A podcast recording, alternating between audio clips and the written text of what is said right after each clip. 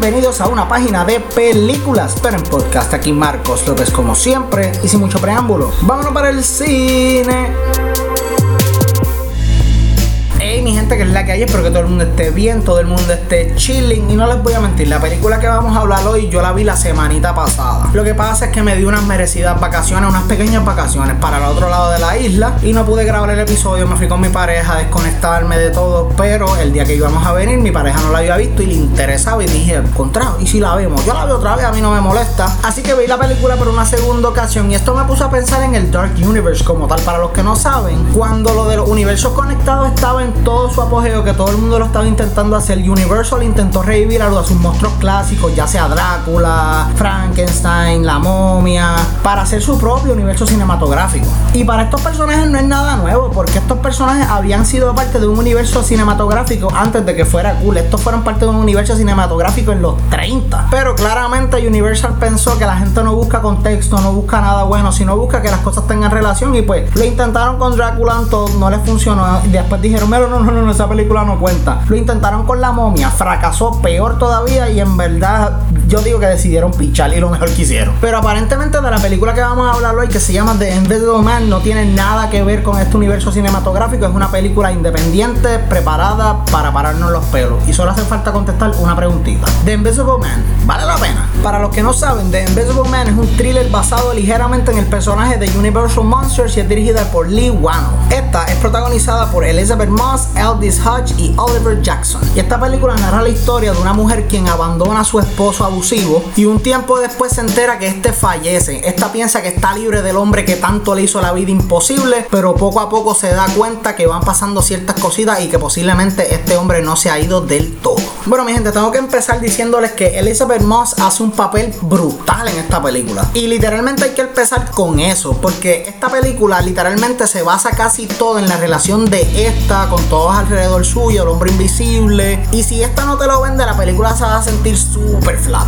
Pero me encanta que te crees cada momento, o sea, te crees cada grito, cada emoción que esta mujer presenta, te la vive si quieres que ella sobresalga. Vemos como lentamente el hombre invisible la va volviendo loca, full, o sea, porque él hace unas cosas desde lo más pequeño, empieza a escalar hasta que llega un momento que es como que, ¡eh, a rayo! ¿Qué es lo que está pasando? Y ver cómo esta mujer procesa toda la información es fascinante. Siguiendo con los personajes, también me gustaría decirles que la familia con la que ella se pasa la gran mayoría de la película es una que se siente real, se sienten como personas reales y eso me fascina porque conectas bien brutal con ellos. También me gustaría decirles que el uso de la cámara en la película es fascinante y digo eso porque hay muchas ocasiones que tú sabes que cuando el personaje está caminando de un lugar a otro hacen un paneo, o sea que siguen al personaje con la cámara. Llega un momento en la película que los personajes están hablando, pasan varias ocasiones. Los personajes están hablando y la cámara los sigue y la cámara se va un poquito antes como si algún personaje u otra cosa hubiese caminado, pero sabemos que está ahí. Lo que pasa es que no podemos verlo y eso me encanta porque te da ese sentido como que, ok, está ahí, te está vigilando qué está pasando. Y eso es una de las cosas que en esta película sobresale bien brutal. Tú te vas a estar pensando en todo tu alrededor, algo se va a caer y tú vas a decir, mmm, se cayó de verdad o hay alguien aquí mirándome, háblenme claro. Para terminar con los positivos, quiero decirles también que el final es otra cosa. No les miento, no me lo esperaba y me dejó con la boca abierta. En cuanto a negativos, pienso que la película tiene un pequeño problema y es que no respeta sus propias reglas.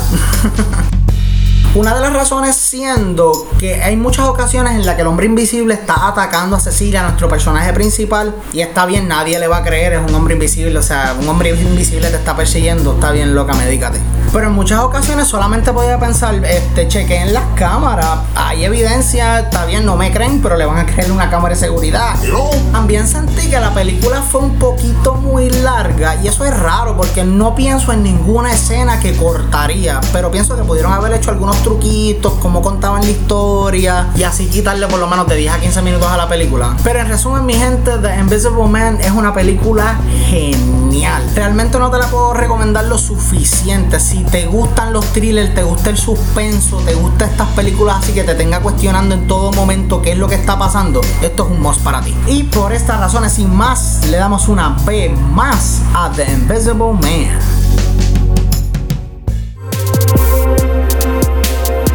Y eso ha sido todo por el episodio de hoy, mi gente. Espero que se lo hayan disfrutado. Como siempre, los aprecio un montón. Gracias por el apoyo. Si quieren contactarme, no duden en escribirme a mi email que es at una página de películas a gmail.com. Allí a la orden. Y seguirnos como P de Películas, que estamos en todas las redes sociales como Facebook, MySpace, Instagram, Twitter. Y si lo tienen, estamos ahí. Hasta la próxima.